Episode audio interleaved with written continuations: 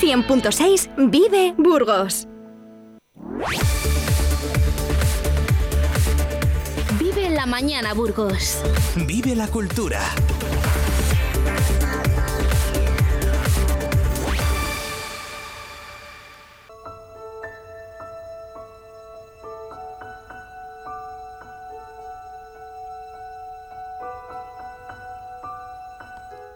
Con esta tranquilidad, con esta música tan relajada, saludamos a Óscar Martín, un escultor que se define como activista plástico y su obra es simbólica y en busca del encuentro entre lo primitivo, el presente y el futuro. Un artista con una gran trayectoria en el mundo del arte, cuyas obras cada día se cotizan más. Óscar, buenos días, ¿cómo estás? Hola, buenos días Carlos y buenos días a todos los oyentes. Seguro que te pillo trabajando, que tienes ahí que dejarlo todo para atenderme a mí. En fin, cómo molestamos los de los medios, ¿verdad? Cómo, cómo interrumpimos, nos colamos en todos los sitios. Y venga, solo pensamos en nosotros. Que va, al contrario, al contrario. Para mí ya sabes que cada, cada día que puedo participar en este maravilloso programa es una, una gran alegría y sobre todo un gran acicate para, para ponerme las pilas y seguir trabajando con ilusión. Así que siempre tus llamadas son bienvenidas y, el poder compartir con los oyentes es un, vamos, una felicidad inmensa. Pues ya sabes que nosotros te lo agradecemos porque además recibimos un feedback muy bueno, no solo tuyo, que nos transmites mucha energía, sino también de nuestros oyentes que nos agradecen que hablemos contigo pues de temas pues que a veces son de arte, a veces se exceden al mundo del arte y en el caso de hoy pues mira, vamos a hablar de algo que, que, en el tiempo que llevamos hemos hablado muy poco y que es pues el arte como negocio, como el volumen de negocio que mueve esta industria. Cuéntanos, ¿crees que este sector es estratégico en nuestro país o todavía no? Mm, bueno, yo creo que va mucho también por comunidades autónomas. Es decir, a nivel general, eh, pues imagino que no será un, de momento, pues eso, un gran volumen quizás, pero por comunidades autónomas hay distintas filosofías. Y luego también, como es algo tan amplio, eh, porque claro, eh, el arte en general comprende lo que es el pasado y el presente. Entonces, sí que es cierto que el pasado da un gran rendimiento, porque, por ejemplo, pues los monumentos, las iglesias, los lugares, mm, los museos también de, de, arte pues, antiguo y demás, o arqueológico, pues tienen una gran afluencia ¿no? de público. Y, y, a la vez también generan un gran negocio a nivel de turismo. Sin embargo, yo creo que lo que es el arte contemporáneo, es decir, el presente, las personas que estamos trabajando ahora, pues no está lo suficientemente, mm, vamos a decir, potenciado como podría estar para que fuera un, pues, un, negocio que diera rendimiento para que pudiera ser real, porque hay que entender que el trabajo de los artistas es el patrimonio de un país. Es decir, que lo que nosotros hagamos ahora será lo que ahora estamos visitando del pasado, ¿no? Es decir, que es la huella que dejamos, ¿no? Exacto. Dicen los economistas que es un sector donde hay mucho ruido y pocas nueces. Dicen que el arte solo mueve 385 millones de euros en España. ¿A los españoles nos falta cultura para comprar y, apreciar las obras de arte o nos falta presupuesto, Oscar? Bueno, yo creo que lo que falta es afición. Creo que, que realmente el tipo de educación que se ha ofrecido no ha sido una educación que aficionara a la cultura es decir, se ha aficionado a otras cosas. Lo tenemos que ver en nuestra edad y lo podemos ver también en personas más jóvenes. ¿no? La afición va relacionada con otros mundos. ¿no? Hay una gran afición al dinero, por ejemplo. Hay una gran afición pero al dinero sin sentido. Yo me acuerdo una vez que conocí a una persona que se dedicaba al tema de asesoramiento de negocio, a, que ahora lo llaman coaching o coaching, que, que, fue muy gracioso, ¿no? Porque el hombre me empezó a dar un planning así tomando un café de cómo podía hacer crecer mi negocio, pero bueno, inmenso, ¿no? Y yo le dije, digo, ¿y qué hago yo con tanto dinero, no? Y me dijo, eso es lo de menos. Lo importante es ganar dinero. Luego ya veremos qué hacemos con él, ¿no? Y entonces yo le dije, digo, ya, pero yo no voy a poder ser escultor, porque si me dedico a gestionar todo eso, dice, sí, tú dejas de ser escultor y te dedicas a gestionar tu dinero y a gestionar los negocios. Digo, ya, pero yo, soy, yo quiero ser escultor. Es decir, a lo que voy con esto es que se ha provocado, generado una cultura del emprendimiento para ganar dinero más allá de lo que es el trabajo lento, el trabajo satisfactorio, lo que provoca el hacer una actividad útil, útil para uno mismo y útil para la comunidad. Entonces, claro, a partir de ahí el arte, que tiene una utilidad emocional y una utilidad espiritual, pues pasa a un segundo plano. Porque lo que se busca incluso los que compran arte ya no es desde un punto de vista de amar o vibrar o tener esa, no sé, como esa correspondencia a través de la obra, sino es incluso como una inversión porque dentro de X tiempo va a costar no sé cuánto. ¿no? Entonces, claro, creo que el fruto del camino de la educación que se ha hecho hasta ahora es el resultado que estamos teniendo en este momento. Hombre, yo es que realmente no juego en esa liga, entonces quiero decir que esto es como el fútbol, ¿no? Hay diferentes ligas.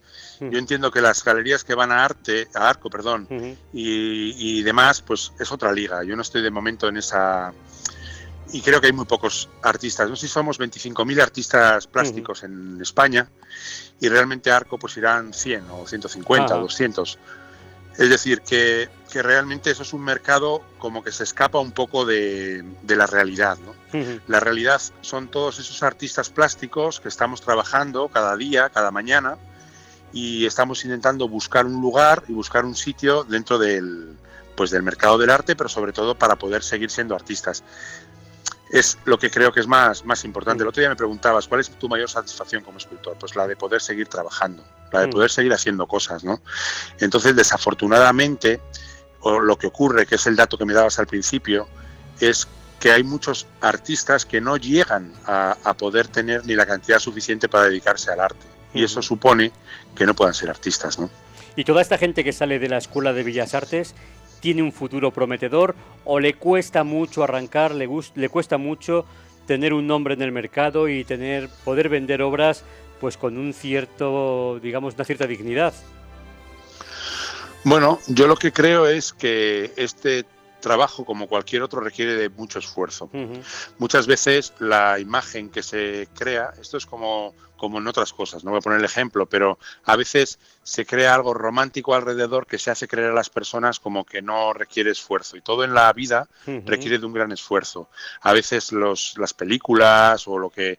Es decir, es muy difícil que alguien eh, con una edad corta mm, obtenga un resultado, porque es a fuego lento, esto es poco a poco, es como una maratón. Eh, se trata de hacer una carrera profesional en la que vas haciendo cada día un poquito, aprendiendo, y menos mal que, por ejemplo, en mi caso, cuando empecé no me dejaron hacer ninguna escultura en grande, por decirlo de alguna forma. ¿Por qué? Porque no estaba aún preparado. Es mm. como, como si un cocinero eh, se le da bien, pero hasta que realmente no cocina bien, es interesante que no lo comparta o que no monte un restaurante. No sé cómo decirlo. Puede hacerlo para sí mismo, para su familia, pero para que realmente pueda compartirlo tiene que ser algo bien hecho. Y eso lo da yo creo que la experiencia y la práctica. ¿Y hasta qué punto influye el marketing?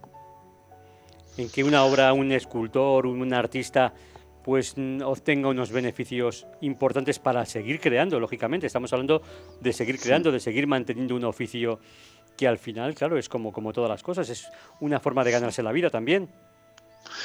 Claro, es lo que te decía antes de los coaching, así. Al mm. final el marketing mueve el mercado de otra forma. Es lo mismo que lo de arco y demás. Eh, son estrategias de marketing y son es el mercado del arte puro. Es como el mercado de la moda. Yo me acuerdo cuando estuve en Milán, en, en la semana de la moda de Milán, pues claro, ves un poco cómo, cómo se mueve todo y te das cuenta que eso va aparte de lo que es la realidad de las personas, por ejemplo, que diseñan, que cada vez hay más, y que hacen la ropa para otras personas. ¿no? Entonces, en el mercado del arte, por supuesto que funciona el marketing, y sobre todo en el mercado del arte a nivel eh, mediático. Hay incluso escultores, por ejemplo, Damien Hirst o otros que, que han manipulado subastas, subastando ellos eh, eh, y pagando ellos por su propia obra para subir en la cotización. Es decir, que, estamos hablando ya de, estrategias de mercado y, de que estrategias no son éticas, que no son éticas, efectivamente. Eso es, que, ya, que, son aparte de lo que sería pero que también aparte se usan para que las personas hablen de arte.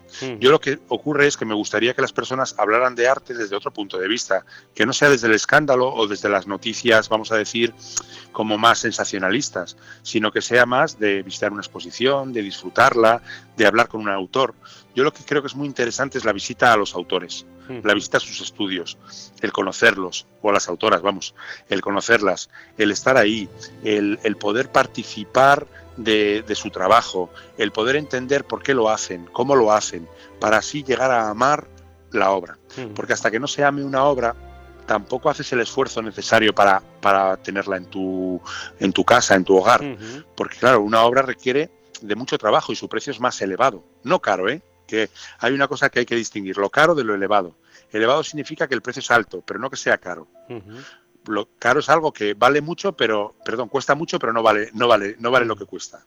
En este caso me refiero que cuando conoces la obra o cuando conoces el trabajo y cuando ves, empiezas a amar el arte. Y cuando amas el arte, quieres rodearte de belleza, rodearte de, ideas, rodearte de trabajos, porque no solo es belleza. El arte también es filosofía, es visión, es simbolismo, es memoria. Es decir, hay muchas, muchas, muchos elementos que rodean la obra artística.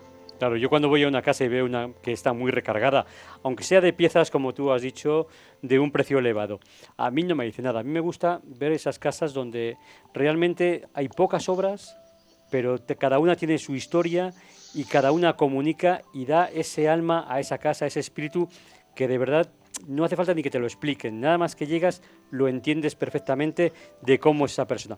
Eso es lo que me gusta, de que una obra, que una obra de arte llene de vida un espacio, un hogar.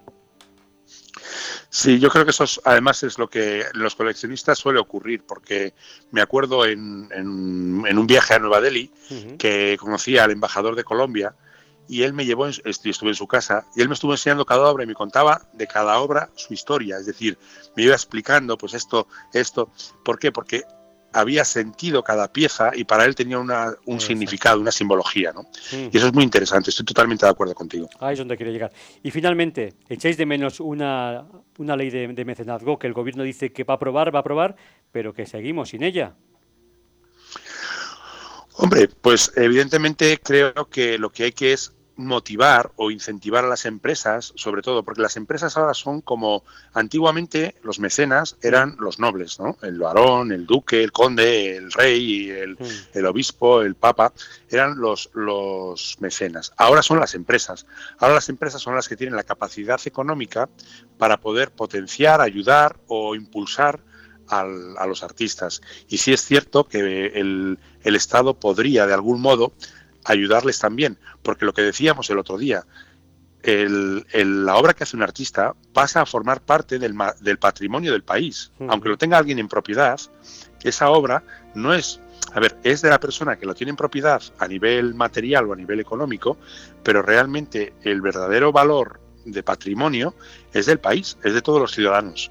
No es como si fuera, por ejemplo, yo mañana compro una verja para mi casa y esa verja es mía y no me puede venir, mm, no sé, nadie a decir no la cortes, no la rompas o la vendo y la mando donde quiera, no. Hmm. En el caso de, eh, por ejemplo, la, una, una pintura de, Velázquez no se podría sacar del país y, y es y es patrimonio del país. no, no se puede hacer con ello, ni se puede hacer nada con ello porque forma parte de la propiedad de los españoles y de las españolas. ¿no? Ese es el asunto, yo creo que, hay que también entender, que el arte forma parte de todos y de todas. Eso es un poco lo que yo entiendo, vamos. Pues Oscar, ha sido un placer hablar desde otro punto de vista, pero también muy interesante de lo que representa el arte. No hay que quitar caras a un mundo donde es muy poliédrico, digamos, y donde realmente pues analizar todo nos lleva a comprender mucho mejor y a valorar lo que es el arte. Oscar, ha sido un placer hablar contigo. Buenos días. Bueno, para mí también y siento mucho la, interrupción, pero el próximo mar, el próximo miércoles contaré un poco, ya desvelaré cuál es el proyecto